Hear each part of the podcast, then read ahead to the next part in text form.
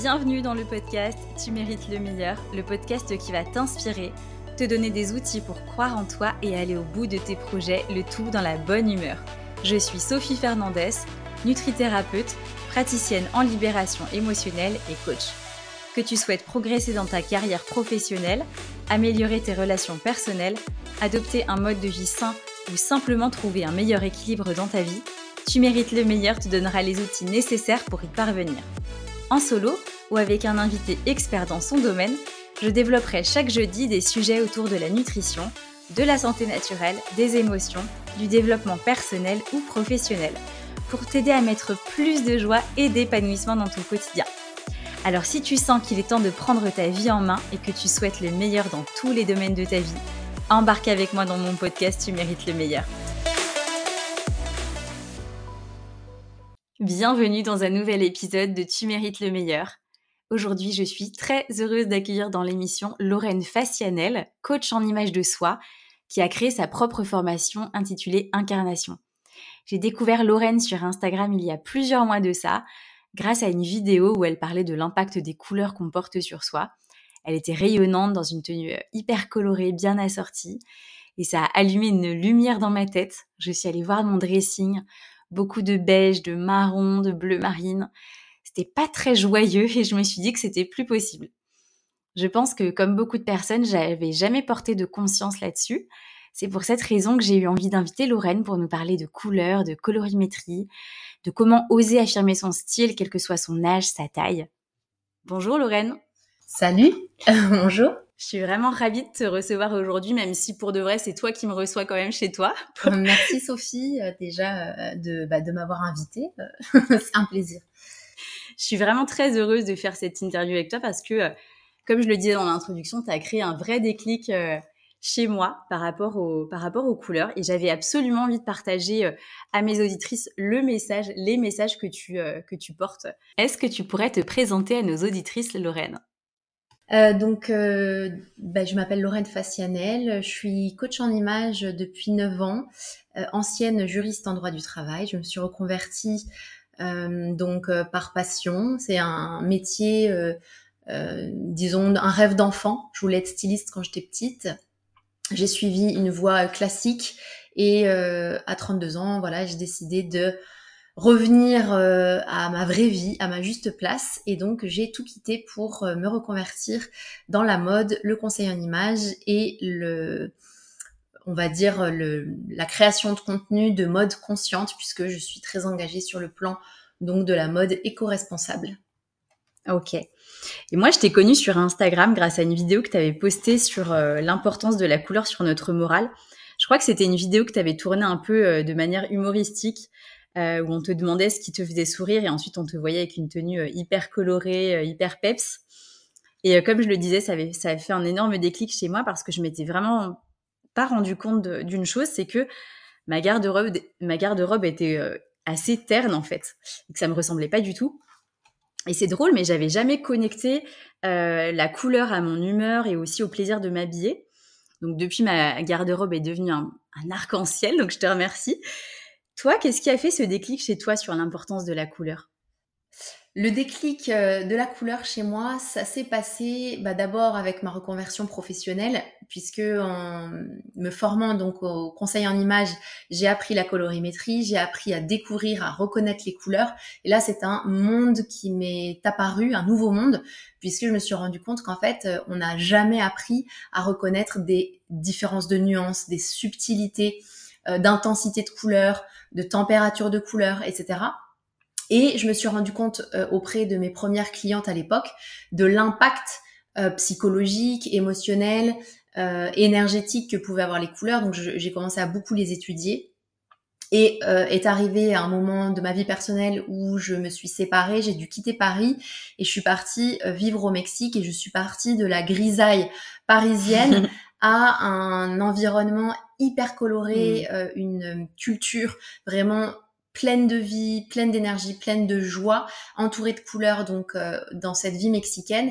Et j'ai vu cette différence frappante de cette morosité ambiante dans une grande ville bétonnée euh, française où tout, tout, le monde est vêtu de gris, de noir, de beige et, les, voilà les murs, les sols, les mmh. bâtiments sont gris et de me retrouver propulsée dans un cadre où il y a des couleurs partout, où tout le monde a la joie de vivre, où c'est ressourçant, où c'est réénergisant, où je me suis guérie de mon chagrin d'amour, de mon, de mon, voilà, j'étais au fond du trou, il fallait que je me reconstruise et ça m'a guéri et les couleurs ont contribué à me guérir cet environnement-là. Je me suis rendu compte euh, à quel point ma garde-robe aussi à ce moment-là, puisque comme je quittais euh, une ancienne vie pour en créer une nouvelle, j'avais euh, du coup dû débarrasser chez moi et je m'étais rendu compte aussi de mon armoire qui était excessivement remplie de toutes les mêmes choses, de toutes les mêmes couleurs. Hmm. Et là, je me disais, c'est pas possible, ça déborde de choses qui sont insipides, qui ne me représentent pas, qui ne racontent rien de moi, qui ne, qui ne racontent pas ma personnalité, qui ressemblent à Madame Tout le Monde. Hmm. Et euh, donc, bah, du coup, bah, ça a été tout un engrenage où j'ai dû euh, euh, faire du vide pour ce départ au Mexique, révéler là-bas cette découverte des couleurs. Et en rentrant, bah, évidemment, quand j'ai reconstruit mon dressing, je l'ai reconstruit évidemment avec des couleurs. Et comme j'ai l'expertise aussi qui va avec en colorimétrie, bah, j'ai pu construire quelque chose qui est vraiment très ciblé pour moi, qui me représente tant sur le plan de la personnalité que euh, qu'en matière de, de colorimétrie, de voilà, pour me mettre en lumière Voilà. Et c'est vrai que tu as raison, en fait, quand on, c'est vraiment quand on voyage qu'on se rend compte, quand on sort de notre cadre français où euh, effectivement tout est assez terne. Euh, on voyage en Italie, euh, dans des pays un peu plus latins, les couleurs sont beaucoup plus présentes. Et là, vraiment, ça peut nous sauter aux yeux. dans une de tes vidéos, tu partages justement que depuis les années 80, les couleurs sont en voie de disparition. Alors que ce soit euh, voilà dans les produits de consommation, euh, les voitures, euh, l'architecture, les, les, vêtements, etc. À ton avis, de quoi ça vient? Qu'est-ce que ça qu'est-ce que ça veut dire? Alors oui, il y a une étude qui a été faite euh, en Grande-Bretagne pour montrer euh, cette diminution. Il y a une courbe descendante de l'utilisation des nuances de couleurs. Il y en a de moins en moins. C'est le spectre est beaucoup plus réduit. Euh, ça s'explique par les nouvelles technologies qui font qu'on va beaucoup se tourner vers des métaux, euh, mais aussi vers euh, du plastique avec euh, toute l'industrialisation qui fait qu'il y a cette utilisation du plastique à outrance. Il y a en fait, alors qu'avant on utilisait beaucoup de bois, en fait pour moi ce qui fait toute la différence, pourquoi depuis les années 80-90 on a perdu des couleurs, c'est la forte industrialisation de masse, c'est la consommation de masse, c'est la surproduction à grande échelle qui fait que du coup on ne peut plus avoir le savoir-faire artisanal qu'on avait autrefois, où on allait travailler euh, des matériaux euh, nobles, des matériaux euh, naturels, qui ensuite étaient façonnés d'une certaine manière par des artisans de manière très différente, avec des détails, avec des voilà des couleurs, mais aussi plein de précisions qu'aujourd'hui on n'a plus. Donc aujourd'hui tout est mmh. devenu lisse, à la fois dans le détail, mais aussi au niveau des couleurs, parce que c'est plus facile, ça coûte moins cher. On est sur une une économie euh, d'échelle. On réduit les coûts à tout niveau. Hein. C'est l'économie qui est aujourd'hui qui est faite comme ça. Et c'est vrai que ça s'est accéléré. Donc, euh, ben, dans la fin des années 80, ça s'est accéléré 90-2000 et depuis, on est vraiment sur cette euh, pente descendante de, de couleurs et de détails qui fait que la vie s'uniformise, le monde s'uniformise. Et moi, c'est un petit peu ça que j'essaie de, de, de, mettre en avant et de, de faire réaliser aux gens qui ne se rendent pas compte, qui rentrent dans cette espèce de train euh, hmm. de moule et, de s'oublier. On s'oublie en fait hmm. tous un peu soi-même. On oublie euh, nos cultures, on oublie nos spécificités, nos savoir-faire locaux, euh, nos artisans. Tout ça, c'est des choses qu'on devrait au contraire essayer de, soutenir et pour faire vivre les singularités personnelles, locales, etc. Quel effet a la couleur sur nous, enfin concrètement? Tu parles souvent de euh, voilà euh, énergétiquement ça nous apporte quelque les couleurs nous apportent quelque chose au niveau émotionnel. Est-ce que tu pourrais nous en dire plus?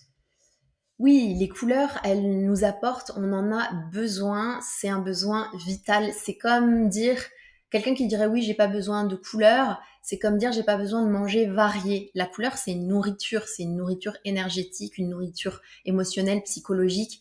Euh, on est né dans un monde du vivant. Le monde du vivant, il n'existe pas sans couleur, il n'existe pas sans lumière. La lumière, c'est la couleur. sans lumière, on n'est pas vivant. Bref, c'est comme si on disait fais pousser une plante sans soleil, euh, sans eau, sans la mettre à l'extérieur dans, dans la nature, entourée de, bah de, de, de, tout ce qui fait la nature, y compris euh, les couleurs. C'est c'est en fait se, se, voir mourir que de se dire je ne je n'ai pas besoin de m'entourer de couleurs. Encore une fois, s'entourer de couleurs, ça veut pas dire s'entourer de couleurs très vives, très flashy, euh, il y a 10 milliards de nuances de couleurs. Il n'y a pas forcément besoin de s'entourer de couleurs vives pour se sentir nourri de couleurs. Euh, simplement, se rendre compte que si tu vis dans le bitume, dans une ville bétonnée, dans un appart gris avec une armoire grise, euh, et que tu prends pas trop le temps le week-end d'aller te ressourcer dans la nature, il y a un moment donné, tu vas manquer de cette nourriture énergétique parce que tu ne la, euh, tu ne la vis pas visuellement, émotionnellement. Il faut savoir que chaque couleur est une longueur d'onde et qu'elle nous touche non pas que visuellement, mais aussi euh, à travers les pores de la peau. On la boit, on la, mmh. on la reçoit à travers les pores de la peau. Donc, c'est pas uniquement visuel, c'est c'est c'est des vibrations, c'est des, des, voilà, des, des longueurs d'onde qu'on reçoit, qu'on capte et qui viennent nous soutenir, qui viennent nous énergiser, qui viennent nous nourrir. Donc ça veut dire que par exemple, si je m'habille euh, aujourd'hui en jaune, je vais euh, vibrer plus euh, l'énergie du jaune, c'est ça que tu veux dire? Si tu t'habilles en jaune, tu vas ressentir la longueur d'onde et la fréquence effectivement du jaune, c'est-à-dire une longueur d'onde qui va t'apporter émotionnellement de la joie, de l'optimisme, de la clarté d'esprit. C'est une couleur qui va amener une certaine lucidité, euh, qui va nous faire du bien pour euh, les jours où on a euh, le brouillard dans la tête. le jaune va être très bien pour ça, éclaircir ses idées. Et voilà, donc on va effectivement se, se mettre dans le mood mmh. inconsciemment de la couleur que l'on porte. Et même si on la porte pas, on n'est pas obligé de porter la couleur, mais au moins la voir chez soi, ou parce qu'on va acheter des fleurs, ou parce qu'on va mettre une petite décoration. Euh, mais ou parce qu'on fait une activité créative. Il y a plein de manières de se nourrir de la couleur, en fait. Il n'y a pas que le fait de la porter sur soi. Si, vous, si on n'aime pas porter la couleur, faut pas se forcer. Mais moi, ce que j'interpelle, c'est vis la couleur un minimum dans ta vie.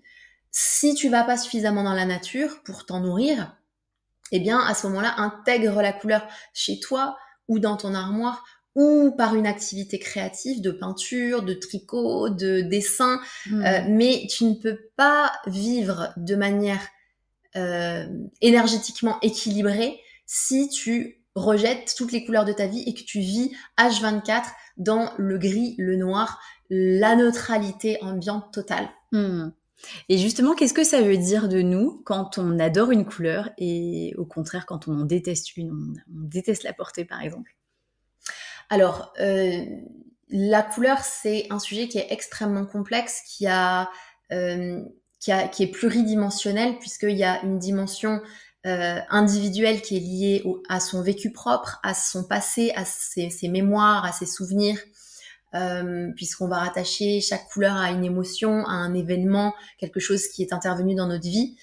Il y a une dimension qui est collective, qui est sociale, qui va être liées à l'éducation, à la culture, donc une dimension très culturelle euh, qui dépend du pays dans lequel tu vis, euh, de la société dans laquelle tu vis, et une dimension qui est universelle et qui là est plus énergétique et qui est liée au vivant, euh, comme je le disais tout à l'heure, qui, qui est reliée à notre source primitive d'être vivant sur cette terre et qui se nourrit bah, de tout ce qui est dans la nature et donc un, un environnement hyper coloré. Euh, donc pourquoi on n'aime pas une couleur ou euh, on rejette une couleur? Bah, Il peut y avoir une raison qui peut être effectivement liée à son vécu personnel, qu'on a relié une couleur à quelque chose ou à un événement qu'on a mal vécu et donc forcément après c'est quelque chose qui nous euh, qui nous voilà qui nous fait ressentir des choses négatives. Euh, donc si le la cognition en fait la, la relation cognitive de l'émotion par rapport à un événement, elle est très forte, elle va s'installer en nous. Euh, donc chacun va avoir ses propres expériences chromatiques qu'il relie à des événements passés. Donc on peut détester une couleur parce que ça nous rappelle des choses qui nous euh, mettent mal à l'aise. On peut détester une couleur sans le savoir parce que euh, il y a euh, énergétiquement quelque chose qui coince avec la, notre personnalité. Mm. Il y a certaines couleurs qui vont être trop euh, excitante, trop stimulante pour des personnalités qui sont calmes, qui sont discrètes, qui sont introverties. Et donc une personnalité discrète va peut-être faire un rejet euh, d'une couleur orange, par exemple, qui, est une couleur ultra stimulante, ultra euh, tournée vers l'extérieur. Et, donc la personnalité peut expliquer aussi certains rejets chromatiques. Après, il y a les, les besoins temporaires, c'est-à-dire qu'à certains moments de notre vie, euh, eh bien, on va être fatigué ou alors euh, on va avoir certains besoins de stimulation et à ces moments-là, on va ressentir plus le besoin d'une couleur que l'autre. Donc si je suis dans un moment par exemple où j'ai énormément de stress, où je suis euh, très fatiguée, euh, où j'en ai ras-le-bol de tout, où je me sens surcharge mentale, eh ben je vais peut-être à cette période-là avoir besoin de vert besoin d'équilibre, besoin de respiration, besoin d'oxygène. Et le, ce besoin de verre va m'indiquer que, oula, j'ai besoin d'aller prendre l'air et de me remettre au vert, à la nature, mm. pour euh, retrouver en fait ma source de vie euh, et me ressourcer en fait euh, dans cette nature et, et, un petit peu prendre mon indépendance par rapport à tout ce qui m'étouffe autour si j'ai besoin euh, d'un coup de bleu, bleu, bleu, bleu, il y a peut-être un problème au niveau de la communication parce que le bleu, c'est le chakra de la gorge et c'est une couleur qui est liée à la communication.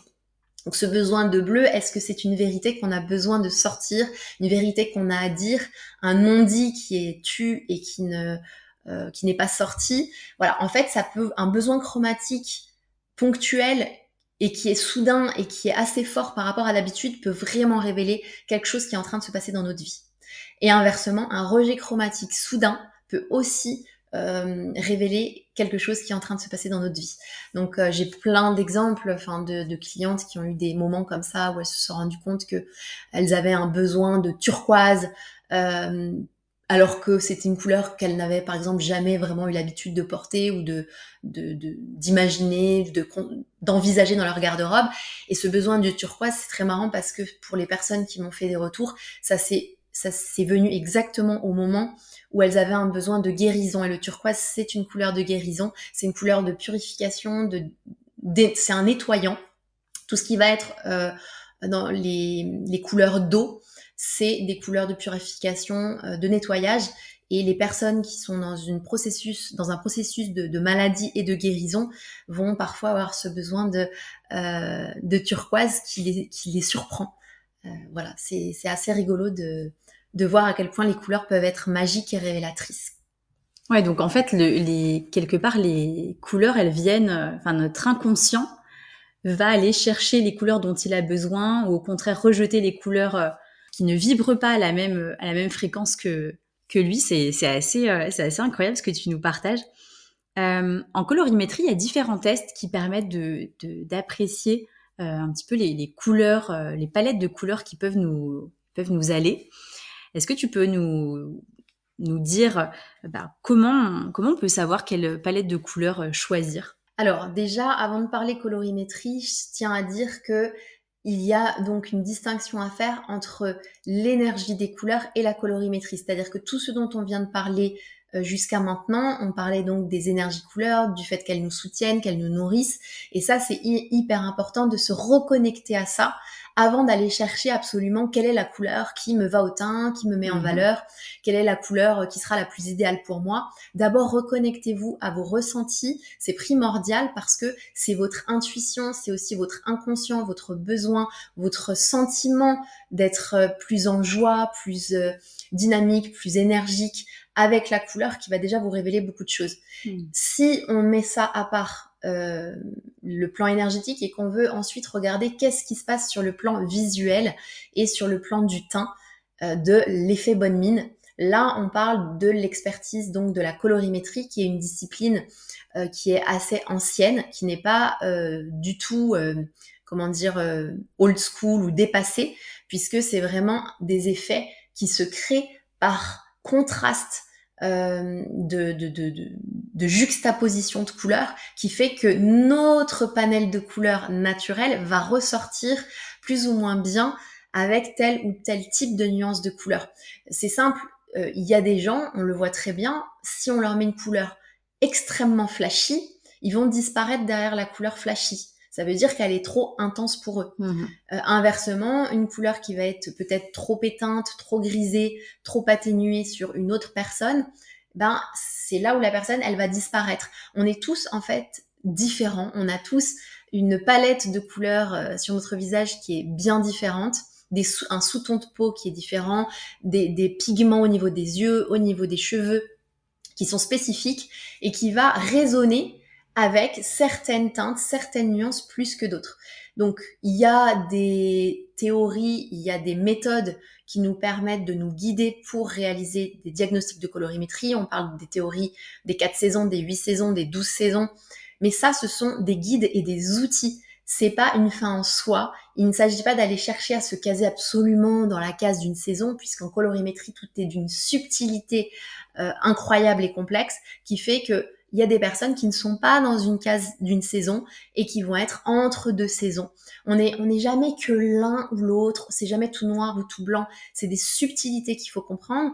Et moi, dans mon travail, j'essaie justement de montrer euh, quels sont les curseurs sur lesquels la personne peut jouer, peut bouger euh, et pourquoi ça résonne comme ça euh, avec son teint, pourquoi à un moment donné c'est ses yeux qui sont soulignés, pourquoi à un moment donné c'est sa peau qui est soulignée.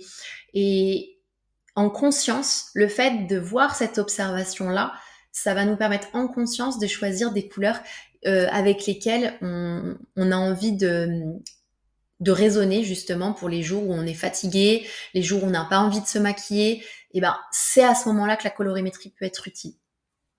Parce que si de toute façon on se maquille, j'ai envie de dire, on peut porter un petit peu n'importe quelle couleur. Si on fait son teint, que on, on se, on se met une poudre bonne mine, etc., un petit rouge à lèvres qui nous va bien. J'ai envie de dire que toutes les couleurs sont nos amis, sont nos alliés, elles nous iront tous et à toutes bien. La colorimétrie, c'est plus quelque chose pour nous aider à nous sentir bien quand on veut être au naturel et que euh, on a envie d'un coup de boost et d'un éclat visage euh, sans rien forcer, en ayant juste le pouvoir des couleurs qui opèrent avec sa magie. J'avais fait le test en ligne comme ça pour voir de quelle palette je me rapprochais et c'est la palette automne qui est ressortie. Alors c'est vrai que j'ai eu ce réflexe de me dire que c'était pas forcément des couleurs qui m'attirent, hein. c'est vraiment des couleurs d'automne, du coup pas mal de marron, du bordeaux. Je les trouvais pour certaines assez éteintes, un peu fades, et du coup je me disais bon bah tant pis, je vais m'écarter un peu de la palette parce que j'ai envie de couleurs plus vives. Donc là, tu es en train de me dire finalement que le plus important, c'est de se rapprocher des couleurs qui nous font vibrer et que c'est pas grave si on s'éloigne de notre palette de couleurs. Effectivement, il n'y a jamais rien de grave, euh, il n'y a jamais de drame avec les couleurs. En fait, je crois qu'il y a une, espèce de cliché euh, qui tourne sur les réseaux sociaux quand on parle de colorimétrie et sur Internet. Il y a ce cliché de penser que il faut absolument euh, répondre à sa palette de couleurs idéale et que euh, c'est euh, si on si on ne porte pas ces couleurs idéales, on va être on va être moche, ça va être catastrophique, on va être absolument livide, absolument terrible. Mmh. Sauf que ça, c'est pas vrai. En fait, toutes les couleurs nous font du bien, toutes les couleurs nous apportent quelque chose. vous allez pas être dramatiquement d'un coup affreuse parce que vous avez pas mis les bonnes couleurs. Par contre, si vous allez trouver les bonnes nuances, là, il y a des choses supplémentaires qui se, placent, qui se passent. Vous allez gagner en impact, en, en magie, en puissance, en, en charisme, j'ai envie de dire, en lumière. Donc c'est vrai que choisir les bonnes nuances, ça va vous donner un truc en plus. Hmm. Mais ne pas choisir les bonnes nuances, ça va pas vous faire tomber dans un truc où vous allez être fantomatique et absolument morbide et euh, abominable. Ça va juste moins vous soutenir. C'est juste ça. Donc il y a rien de grave. Donc déjà première chose. Et euh, ensuite, même si on porte pas les couleurs euh, de notre palette idéale, on peut toujours composer autour du visage avec un petit rouge à lèvres qui est dans la bonne nuance ou des petites boucles d'oreilles qui sont dans la bonne nuance près du visage. Déjà, si vous avez des cheveux dans la bonne nuance de votre carnation, eh ben, ça fait déjà beaucoup de choses. Et ensuite, vous pouvez aussi ouvrir l'encolure, c'est-à-dire porter des couleurs qui vous vont moins bien, mais plus loin du visage. Donc avoir une encolure plus échancrée, plus ouverte, plus dégagée, de façon à ce que la couleur qui n'est pas idéale ne reflète pas directement sous votre menton mm. le, la problématique justement de, de cette dissonance qui peut y avoir entre cette couleur qui n'est pas idéale et votre palette personnelle sur votre visage.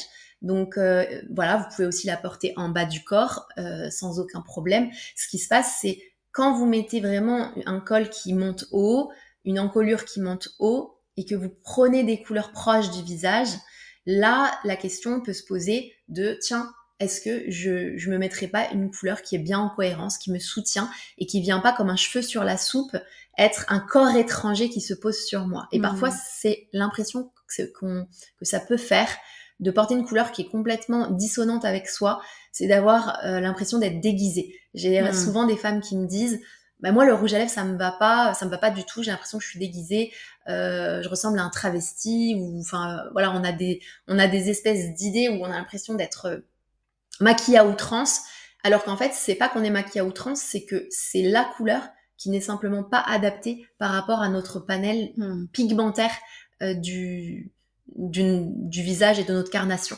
Donc euh, il faut tout simplement vous faire confiance et sentir si vous vous sentez déguisé avec une couleur et que vous avez l'impression que ça fait too much, c'est qu'il y a certainement une nuance qui est à revoir, peut-être à rabaisser ou à euh, soit sur la température, soit sur l'intensité de la couleur et ajuster. C'est là que c'est euh, plus subtil. Mais il n'y a jamais aucun, drame euh, si on n'utilise pas notre palette. sur la saison de l'automne, justement, j'ai pas mal d'abonnés qui me font ce retour en me disant la saison de colorimétrie de l'automne, j'ai été diagnostiquée euh, dans cette palette-là et je me sens pas super bien parce que je trouve que les teintes sont assez ternes, assez fades et c'est pas assez pétillant et je, je, suis un peu frustrée, je me sens cloisonnée là-dedans. Alors déjà, la colorimétrie n'a pas pour but de vous cloisonner dans une saison. Euh, si euh, la conseillère en image vous a bloqué dans une palette euh, restrictive, c'est qu'elle n'a pas su faire correctement son travail et qu'elle n'a pas su faire la pédagogie pour justement vous ouvrir le champ des possibles qui normalement doit être doit être fait. Quand on fait une consultation colorimétrie, on doit vraiment apporter un apprentissage à la personne qui lui permet de voir toutes ses perspectives. Et en fait, c'est un univers de possibles qui est immense, la colorimétrie. Ça n'est jamais quelque chose qui va te restreindre et te priver et t'interdire de porter les couleurs que tu as envie de vivre. Euh, donc déjà, sa première chose, il faut ne pas se restreindre.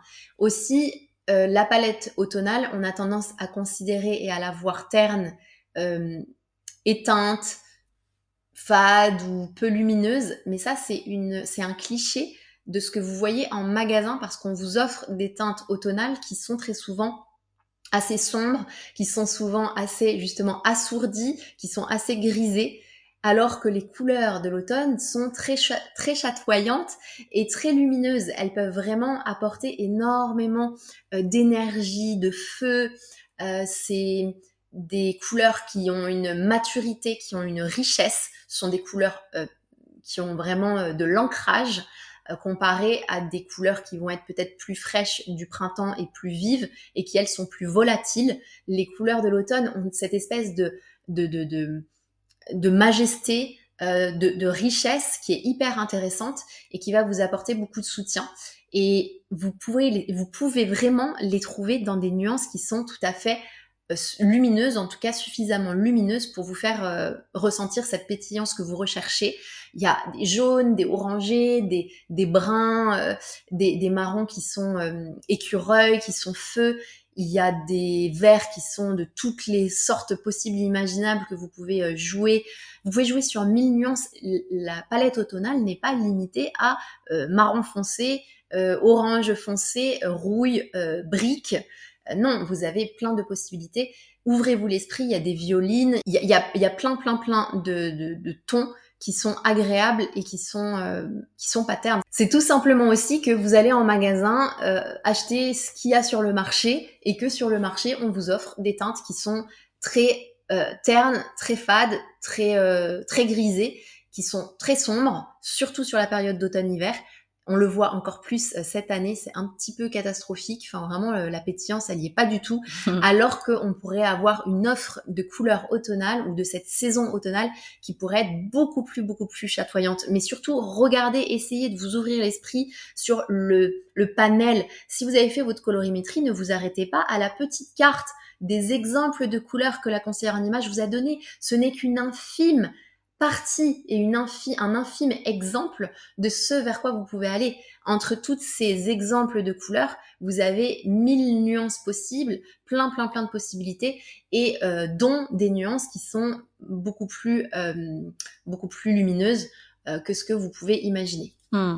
Donc si je si je résume ce que tu viens de nous partager, comme, euh, comme super conseil, ce serait de ne pas euh, se focaliser uniquement sur la palette de couleurs qui nous va le mieux. on peut utiliser toutes les couleurs, mais euh, la, petite astuce, c'est que si on adore une couleur qui nous va pas forcément très bien au teint, on l'éloigne un peu de notre visage ou alors enfin voilà, en tout cas, oui, c'est ça. On l'éloigne du visage pour ne pas que ça vienne ternir en fait notre teint. C'est ça. Hein.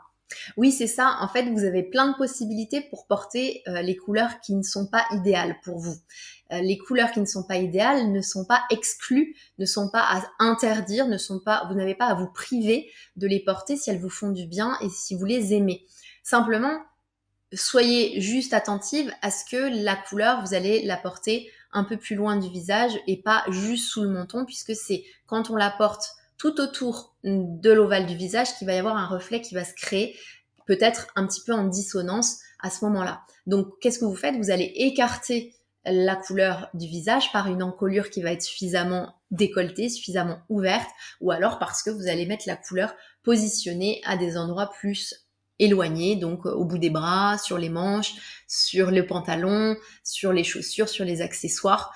Il y a plein de possibilités de porter les couleurs qui ne sont pas de notre palette, de les porter autrement. Vous pouvez aussi les intégrer dans les imprimés avec une dominante, des teintes qui vous vont bien. Hmm. Et c'est ça qui est intéressant aussi, c'est de jongler et d'équilibrer et de, de, créer une composition en fait dans votre tenue. Hmm.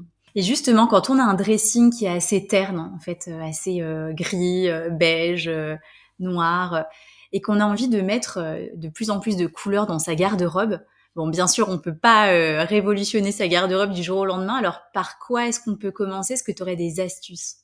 Par quoi commencer quand on n'a que du noir, du blanc, du beige, du gris dans la garde-robe et qu'on veut intégrer de la couleur? Première chose, je dirais, penser aux imprimés, aux motifs qui sont multicolores et qui comprennent une touche de noir ou une touche de beige, une touche de neutralité. Ça vous permettra d'intégrer ces imprimés-là colorés à tous vos vêtements qui ont de la neutralité. Euh, ça, c'est vraiment euh, hyper euh, facile à faire. Ensuite, vous pouvez jouer du bicolore, créer avec n'importe quelle couleur neutre de votre armoire une harmonie bicolore avec une couleur que vous intégrez dans votre armoire, mais dont vous êtes sûr et certaine que c'est une couleur que vous adorez, que vous aimez, qui vous soutient, qui vous met en valeur, etc. Et à ce moment-là, si c'est une couleur durable que vous faites rentrer dans votre penderie, vous allez voir que vous pourrez facilement la combiner avec n'importe quelle autre couleur neutre. Et après, vous rajoutez euh, des petits accessoires ou des petites touches qui font le lien euh, pour créer du liant entre cette hmm. touche, euh, cette pièce de couleur que vous que vous allez comment dire splasher un petit peu sur votre couleur neutre, parfois on peut avoir cette impression que oui, mais j'ai l'impression que du coup, si je mets une couleur avec une couleur neutre, il y a d'un coup une impression de ça fait une grosse tache de couleur dessus et ça fait un gros splash. Donc pour pas avoir cette impression de gros splash, simplement venez intégrer un peu de liant avec une autre petite touche qui va venir rappeler la, pièce colorée principale que vous euh, mélangez à votre neutralité. Hmm, d'accord dans le monde corporate, euh, il y a quelque chose qui est assez euh, inconscient, c'est un dress code assez euh, assez sombre, hein, beaucoup de noir, de gris, de blanc, et cette idée que bah, que si on s'habille coloré, ça fait pas sérieux. À ton avis, d'où ça vient? Oui, alors le dress code au niveau de, des entreprises et dans le monde du travail de manière générale, il est hyper ancré, il est très très très euh, solidement enraciné, malheureusement. Euh, on essaye de faire un petit peu bouger les choses. En tout cas, j'essaye de secouer un peu cette euh, mentalité-là à travers mes contenus. parce que vraiment, il y a une intolérance à la couleur au travail. Euh, il y a une intolérance aux apparences tout court, hein, c'est-à-dire que dès qu'on a une apparence un peu singulière, ça tout de suite ça fait parler, ça fait jaser les collègues. Mais alors euh, on commence dès la couleur. C'est là où c'est très impressionnant, c'est que dès qu'on est un peu singulier, rien qu'à travers une tenue colorée au travail, déjà on va nous dire qu'on se fait remarquer, déjà on va prendre des remarques, déjà on va euh, avoir l'air euh, peut-être, euh, voilà, soi-disant moins sérieux ou ou marginal ou original, etc. En tout cas, il va, on va avoir des remarques qu'on va se prendre dans la tête à tous les coups. Et ça, vraiment, j'ai beaucoup de retours là-dessus, beaucoup de gens qui se prennent des, des réflexions et on en a encore là aujourd'hui en 2023, ce qui est quand même assez terrible. Et ça vient, alors c'est très difficile à expliquer cette origine puisque c'est vraiment multi, euh, enfin multifactoriel, c'est historique, c'est social, c'est culturel. Mais on peut dire que ça remonte à peu près euh, euh, au 18-19e siècle, euh, surtout 19e siècle avec les élites financières et politiques qui se sont un petit peu imposées comme l'esprit, le haut, le haut esprit, l'intellect, euh, nous sommes les, les, les, puissants, les riches, nous avons le savoir, nous avons la connaissance, nous avons la civilité, nous sommes éduqués euh, et nous qui sommes des gens euh, qui sommes des gens civilisés et riches, nous sommes la sobriété, la classe et euh, nous voilà nous nous présentons avec ce dress code et comme c'est nous qui gérons on va dire entre guillemets le le, monde de l'entreprise ou de de l'économie, euh, c'est nous qui euh, menons les baguettes, nous savons ce qu'il en est et, nous, nous avons le sérieux. Et c'est ce code vestimentaire-là, issu de ces élites, qui s'est implanté dans les entreprises et dans le milieu euh, du travail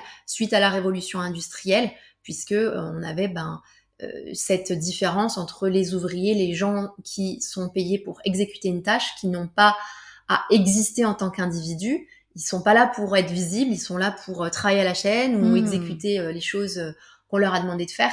Et les patrons qui sont voilà l'élite entre guillemets et qui vont être l'école blanc, la chemise, le l'uniforme de le costume bleu marine, noir, gris, etc. pour le sérieux, pour le côté un petit peu élitiste et avec cette dichotomie qui est issue de, de, la philosophie occidentale hein, qui date de cette, euh, cette, cette, euh, vision de la couleur comme étant quelque chose qui relève de, du tribal, euh, de la, du primitif, de l'excentricité de, de, premier, de premier ordre et qui ne relève pas en fait de l'intellect ou des hauts esprits.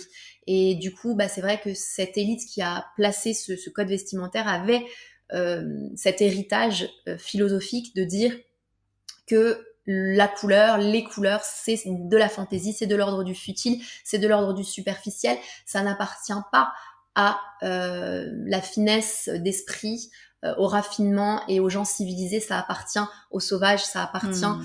à, aux tribus primitives, ça appartient à, à l'Orient, aux pays pauvres. Et nous qui sommes développés ou en pleine voie de développement euh, à l'époque de cette croissance euh, de révolution industrielle. Nous avons le savoir, nous savons tout, nous sommes les plus riches, les plus forts, et nous, nous ne nous paraissons pas avec toutes ces couleurs euh, fanfaronnes de, euh, de de sauvage. Voilà, c'est je, je, dis le mot sauvage parce que c'est vraiment ce mot qui a été employé par à l'époque par des philosophes et des et des grands architectes comme Le Corbusier euh, voilà, ils étaient tous un petit peu dans cette mouvance de, de dire que euh, euh, à cette époque-là, voilà, hein, c'est les couleurs, c'est pour les, les faibles d'esprit et, et, et, pas pour les grands esprits. Hmm. Et quels seraient tes conseils pour justement s'autoriser, oser mettre plus de couleurs dans le cadre du travail? Dans le cadre du travail, pour oser la couleur, il faut tout simplement commencer, commencer à se dire que on, va faire de mal à personne. On va faire de mal à personne, on aura des réflexions parce que la mentalité n'est pas encore au rendez-vous pour accueillir cette différenciation, mais accepter donc que on laissera glisser sur nous les réflexions qu'on va avoir, ne plus euh, être aussi attentif au regard des autres, même au travail, et être tout simplement ancré en soi pour se dire, bah, la couleur que je porte ne remet pas en cause mes compétences, tout mmh. comme euh, la coiffure que j'ai ne remet pas en cause mes compétences. Euh, avoir des cheveux bouclés et non pas lissés, avoir un tailleur vert pomme plutôt qu'un tailleur bleu marine ne remet pas en cause mes compétences. Je suis là pour faire mon job, je suis là pour travailler correctement, je suis pas là pour me neutraliser et oublier qui je suis. Je ne vais pas au travail pour me déguiser dans une peau et un rôle que voilà qui ne me correspond pas. J'ai le droit d'exister aussi au travail. Mettez-vous dans la tête que vous avez le droit d'exister sur votre lieu de travail. Vous, c'est pas parce qu'on ça fait ça fait des décennies et des décennies qu'on nous dit de se formater, de nous mouler au code de l'entreprise qu'il faut continuer sur ce chemin-là. Moi, je pense que c'est pas le bon chemin. Aujourd'hui, on a des burn-out, on a euh, des, des, des, des mal-être, du mal-être au travail qui est exacerbé, entre autres parce qu'on n'est pas forcément bien dans son travail, mais aussi et surtout parce que on, on, endosse un jeu de rôle qui ne nous correspond pas. Alors que si déjà on gardait notre propre individualité, un minimum notre personnalité déjà, rien que sur notre seconde peau, hmm. et qu'on arrive au travail déjà en, en, en assumant, en disant bah ok, euh, moi j'ai telle personnalité, j'ai envie de porter telle couleur ou tel euh, imprimé ou tel accessoire singulier, je vais pas m'en empêcher, je vais pas me neutraliser pour mon entreprise. J'ai le droit d'exister. Et à partir de là, déjà, quand on se déguise pas pour aller au travail, déjà rien que enfin prendre son job et prendre son, son rôle, ensuite son, sa tâche, elle va être plus facile que si on attaque sa tâche le matin en étant déjà dans une seconde peau qui nous révulse. Vous vous mmh. rendez compte à quel point c'est fort de se dire je me déguise, je me mets mon, mon costume de pingouin, je me mets mon tailleur dans lequel je me sens rigide, morne, déprimée, et en plus je dois attaquer une tâche qui est pas super euh, complètement hyper euh, épanouissante. Vous allez vous doubler votre votre mal-être en fait. Donc je pense que au contraire venir réexister dans votre quotidien au travail avec vos touches de personnalité colorées et autres, ça va vous aider à reprendre du cœur à l'ouvrage, à vous remotiver au travail, à redonner de l'énergie aussi à vos collègues parce qu'ils vont recevoir cette énergie-là. Il y en a qui ça ne plaira pas, mais il y en a plein que vous allez faire sourire. Il y en a plein qui vont dire, ah tiens, ça fait du bien. Vous allez donner envie aux autres de faire pareil et puis vous allez générer une autre énergie dans l'espace de travail. Et ça, c'est hyper important. Et d'ailleurs, sur tes réseaux sociaux, tu partages souvent des, euh, des, photos que tu reçois de tes abonnés qui euh, t'envoient une petite photo euh, le matin pour te dire ça y est, j'ai osé la couleur et on m'a fait plein de compliments au travail, on m'a dit que ça mettait de bonne humeur. Donc en tout cas, il y a, y a, vraiment cette, ça corrobore vraiment ce que tu viens de, ce que tu viens de dire bah, que ça, ça permet aussi aux autres hein, finalement de, de, s'autoriser en fait à, à, mettre plus de couleurs. Oui, la couleur est contagieuse. Voilà, c'est la, la, plus belle contagion qui soit, je dirais. Et c'est vrai que ça se transmet. C'est une énergie qui se transmet parce que quand on voit quelqu'un qui, qui sort de l'ombre et qui arrive à la lumière et qui s'illumine, et, et, souvent, quand on voit ces changements-là ben, au quotidien, au travail par exemple, avec des collègues qui euh, tout d'un coup euh, sont beaucoup plus lumineux ou lumineuses, et qui dégage du coup une toute autre énergie, bah ça donne envie de suivre le mouvement, ça donne envie de suivre euh, cet élan. Et je pense que ça peut vraiment apporter euh, que du bien en fait, à la fois dans l'atmosphère de l'ambiance de l'équipe, dans l'énergie de productivité. De toute façon, ça, ça a été aussi euh, bien démontré dans pas mal d'études. Euh, les chercheurs en psychologie de la couleur ont bien montré qu'on travaille plus efficacement en couleur que dans la neutralité. On travaille de façon plus productive en couleur que dans la neutralité. Donc, avoir un environnement de travail coloré et s'habiller coloré en allant au travail, ça va vraiment nous aider euh, à tous les niveaux et ça, ça se ça se diffuse et c'est contagieux. Ton compte Instagram, il s'appelle Soyons élégantes. Pour toi, c'est quoi euh, le chic et l'élégance? Pourquoi soyons élégantes? Pourquoi mon compte Instagram Pourquoi mon site internet s'appelle soyonsélégantes.com C'est un élan, c'est un mouvement, euh, un mouvement, une philosophie qui part pour moi de l'élégance de cœur. C'est pas soyons élégantes, euh, soyons, soyez absolument parfaite, impeccable, tir à quatre épingles, nickel tout le temps c'est une philosophie, l'élégance qui est de transcender justement des codes, des apparences euh, attendues et plutôt d'être relié à soi et de se dire que l'élégance de cœur, c'est d'abord d'être vrai avec soi-même, d'être aligné en son cœur. Et si tu es vrai avec toi-même et si tu euh, es complètement ancré en paix avec qui tu es, tu vas pouvoir rayonner encore plus et diffuser sur les autres. Et je crois que la plus grande élégance qui soit des gens les plus charismatiques, des gens qui ont, qui sont les plus lumineux, c'est des gens qui ont cet ancrage très fort et qui sont qui ils sont, qui osent être qui ils sont, quoi qu'en pensent les autres, quoi qu'attendent les autres, et quand bien même ils auraient une apparence euh, farfelue, fantaisiste ou euh, un petit peu euh, inattendue ou en décalage avec les codes de la société, et on l'a vu euh, dans, dans, voilà, dans les décennies passées, les grosses icônes, euh, Diana Vreeland, enfin des grandes icônes de mode et même hors de mode, des grandes icônes du cinéma, des grandes icônes, des grandes personnes, des grands personnages ont su euh, avoir un style signature qui parfois était inattendu, qui était en décalage, euh, Frida Kahlo, etc., et qui permettent tout simplement d'asseoir leur personnalité, leurs convictions, leurs valeurs, même si ça ne plaît pas euh, à la société du moment, même si ça ne plaît pas à l'entourage du moment. Et je crois que ces personnes-là sont les personnes finalement les plus puissantes, les plus charismatiques, les plus élégantes, parce que elles dépassent, euh, elles dépassent les codes, les, les dictates qu'on leur impose. Et, et c'est ça le, le, mouvement Soyons élégantes. C'est c'est pas euh, justement un dictat supplémentaire euh, qu'on rajoute. Pas du tout. L'élégance, c'est une philosophie avant tout, ce n'est pas un code vestimentaire. Il y en a qui parleront de l'élégance française, l'élégance à la française, avec les codes de l'élégance à la française. Très bien, c'est une forme d'élégance, mais moi je vous parle de l'élégance transcendantale, entre guillemets, qui dépasse le physique, parce qu'on peut être très élégante même si on n'est pas né hyper beau, hyper belle. Euh, c'est l'élégance qui dépasse le code vestimentaire parce qu'on peut être très élégante avec une tenue excentrique. On prend Iris Apfel par exemple, elle est hyper excentrique mais elle a une classe folle. Pourtant, on pourrait dire qu'elle s'habille comme un sapin de Noël, mais elle a une classe folle et elle est élégante, même si elle est complètement euh, kitsch et, euh, et dans un style extravagant.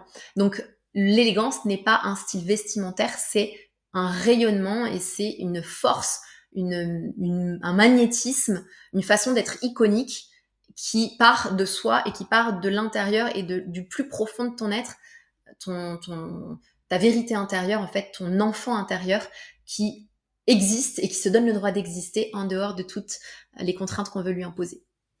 Bah merci, j'adore, euh, j'adore vraiment ce message parce que euh, ce qui transparaît en fait, dans, tout dans toute ta philosophie, c'est vraiment d'incarner son unicité, en fait, d'être, euh, de, rester authentique, que ce soit, voilà, à travers les pièces qu'on porte, à travers les, couleurs. la clé, finalement, c'est juste de, d'être pleinement aligné avec ça, en fait. Et justement, tu avais partagé dans une de tes vidéos, tu avais fait un montage où tu avais partagé un petit peu les, barrières quelque part qu'on peut se mettre quand on, quand on prend de l'âge au, au niveau vestimentaire. C'était une vidéo euh, dans laquelle euh, des mamans euh, mettaient les vêtements de leurs filles qui étaient ados. Et ah on pourrait croire que ça ferait, voilà, que ça ferait complètement bizarre, mais finalement pas du tout, parce que dès que les mamans enfilaient les vêtements de leurs ados, pourtant il y avait des crop tops, il y avait des baggy, elles avaient une autre énergie. C'est comme si c'était une autre femme. Euh, et je me souviens que tu avais fait ce commentaire, voilà, que euh, qu'il n'y euh, a pas de vêtements de 30 ans, il n'y a pas de vêtements de 40 ans. du coup, ce serait quoi, toi, tes conseils pour faire varier son style avec son âge? Alors oui, les, vêtements n'ont pas d'âge. Les vêtements n'ont pas d'âge. Hein. après 13-14 ans, il n'y a plus d'étiquette d'âge sur les vêtements. et fort heureusement, hein, ça n'aurait pas de sens c'est vraiment quelque chose, ça, qui est une fausse croyance de se dire qu'il y a certaines choses qu'on ne peut plus porter après tel ou tel âge. Pour moi, il n'y a aucun vêtement qui n'est qui n'est plus portable après tel ou tel âge, puisque tous nos corps sont différents et que certaines personnes se sentiront encore à l'aise de porter telle ou telle chose après tel âge, tandis que d'autres ne se sentiront plus à l'aise de les porter à un âge euh, peut-être même inférieur. En fait, je crois que il faut que chacun euh, soit euh, tout simplement dans l'écoute de son propre ressenti. Qu'est-ce qui me met à l'aise? Qu'est-ce qui me met mal à l'aise? Quel que soit mon âge en fait. L'âge n'est pas une question. C'est à 20 ans, je peux être mal à l'aise dans un short et c'est mon droit. À 60 ans, je peux être à l'aise dans un short et c'est mon droit. Et c'est finalement ce rapport au corps qui est très personnel à chaque individu qui va faire qu'on va se sentir bien ou pas dans tel ou tel vêtement. C'est pas une question d'âge. Euh, après ces codes de se dire oui mais quand même il y a un âge où il y a des choses qui ne se font plus, il y a des choses mais en fait c'est pas l'âge, c'est que soit tu décides d'avoir une certaine classe et d'être de t'habiller de façon élégante quel que soit ton âge, soit tu ne voilà, tu ne t'habilles pas de façon élégante quel que soit ton âge. Mais il n'y a pas d'âge en fait pour euh, porter euh, une jupe au-dessus du genou, pour porter euh, un décolleté, si tu es bien avec tes rides, si tu es bien avec ta poitrine, si tu es bien avec ton décolleté de femme de 70 ans, pourquoi tu le cacherais? Si tu es bien avec ton bras de femme de 70 ans, pourquoi tu le cacherais? En fait, il y a ce truc aussi de la vieillesse tabou dans l'Occident euh, qui fait le culte de la jeunesse, de la, de la fraîcheur de la jeunesse, qui a que la jeunesse qui a de la valeur et que ben, le vieillissement est quelque chose à contrer et quelque chose à, sur lequel on doit lutter. Euh, c'est quelque chose que l'on ne veut pas montrer, qui est la décrépitude, qui est euh, quelque chose qui annonce la mort et qui est vu de manière très négative. Et donc, il faut cacher. Il faut cacher ce bras qui est fripé, il faut cacher ce, ce décolleté qui est fripé, euh, parce que voilà, ou ce genou qui, qui, qui, qui est flétri on ne, doit pas le montrer parce que ça montre qu'on n'est plus dans, dans cette fraîcheur qui est le culte de, la société actuelle. Mais pourquoi, en fait Pourquoi C'est revenir sur cette question de pourquoi faire de la vieillesse quelque chose d'aussi noir, d'aussi hmm. négatif, d'aussi moche, alors que c'est beau de vieillir, c'est une chance de vieillir, euh, c'est une sagesse qu'on acquiert en vieillissant. Et la personne qui se sent bien dans son corps, ses rides, son corps qui se flétrit avec l'âge, parce que c'est normal et on y passera tous, pourquoi est-ce qu'elle devrait se cacher Après, comme je le disais, euh, oui, mais euh, les gens qui vont dire oui, mais on va quand même pas mettre un short moulant à tel âge. Mais en fait, ça, c'est pas une question d'âge, c'est une question de, vulgarité. Je veux dire, à un moment donné, si tu euh, que tu es 70 ans ou que tu en es 20 avec un short qui va te rentrer dans les fesses ou je ne sais quoi, c'est voilà, ça passe un peu mieux peut-être sur une jeune fille parce qu'on est plus habitué à les voir comme ça que sur une femme euh, mature. Mais en soi, ce n'est pas élégant ni pour l'une ni pour l'autre. Hmm. Un, soutien-gorge, une culotte, un string qui dépasse d'un pantalon, que ce soit sur une jeune ou sur une plus âgée, c'est ni élégant ni sur l'une ni sur l'autre. En fait, il y a un moment donné, faut se dire voilà, euh, je peux être habillée classe avec des vêtements de qualité qui tombent bien à n'importe quel âge euh, et euh, ça me permet de porter euh, du court, du décolleté, etc. à n'importe quel âge. C'est juste choisir des vêtements qui sont pas cheap, qui sont pas vulgaires, qui sont pas des torchons, qui sont pas qui, qui, tombent correctement sur le corps et, et qui sont pas provocants, on va dire, outre mesure par rapport à la situation donnée, par rapport à, à l'environnement donné.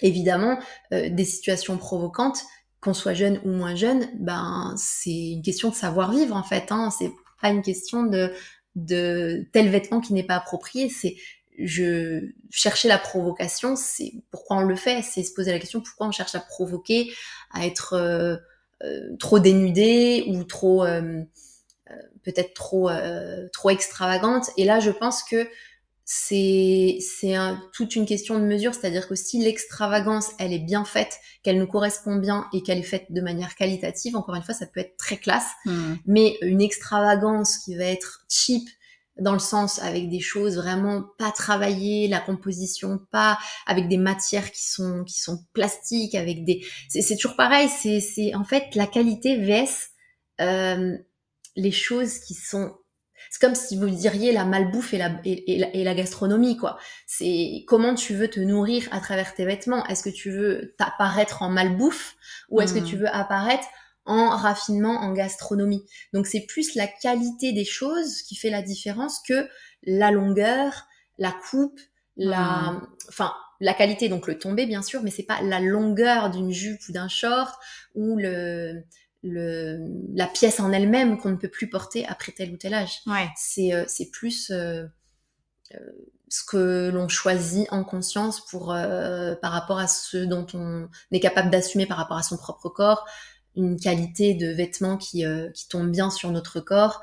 Surtout, ne vous mettez pas une barrière par rapport à l'âge. Il n'y a pas de comment s'habiller après 40 ans, comment s'habiller après 50 ans, comment s'habiller après 60 ans, ça n'existe pas. Il n'y a pas de mode d'emploi pour s'habiller après tel âge. Il n'y a que une question de savoir vivre, de se sentir bien dans ses vêtements, de hum, se sentir à l'aise dans son corps à l'âge que l'on est. Et c'est à chacun de sentir ce qu'il est se sent capable de porter ou pas par rapport à son, à son état d'être à un instant T. Et il n'y a pas de règle universelle qui va s'appliquer à tout le monde pour dire mm. on ne doit pas porter tel type d'encolure ou tel type de longueur de short ou de jupe après tel âge, puisqu'on a tous des corps différents, des sensations corporelles différentes et que ça n'appartient euh, qu'à chacun.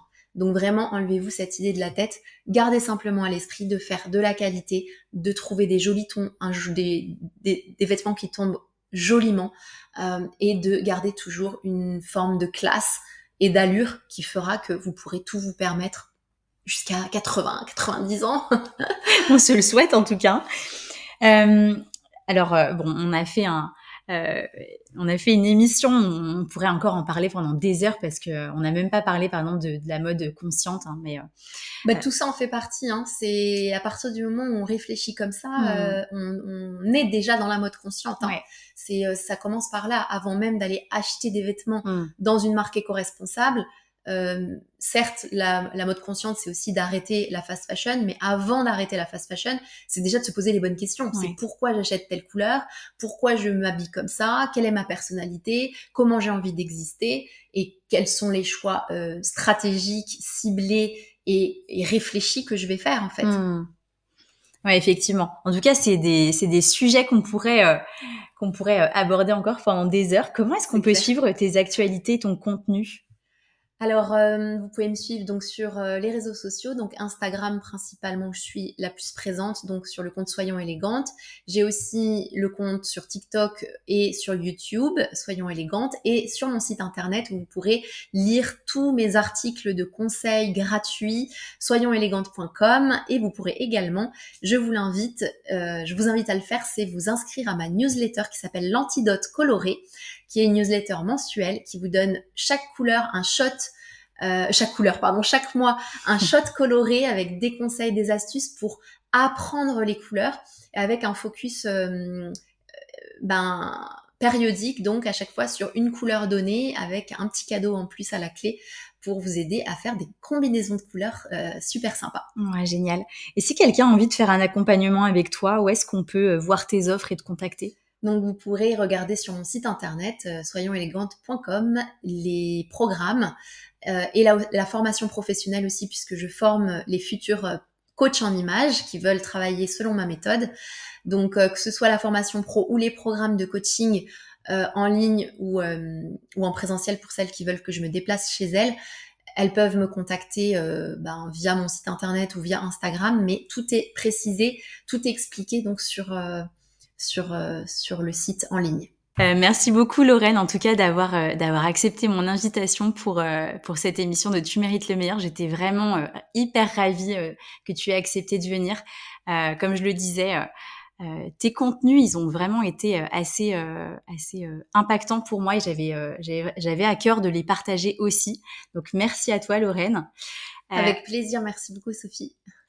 Et quant à moi, je te retrouve la semaine prochaine pour un nouvel épisode de Tu mérites le meilleur. Si tu as aimé cet épisode et que tu souhaites me soutenir, tu peux mettre 5 étoiles et laisser un avis sur ta plateforme d'écoute préférée.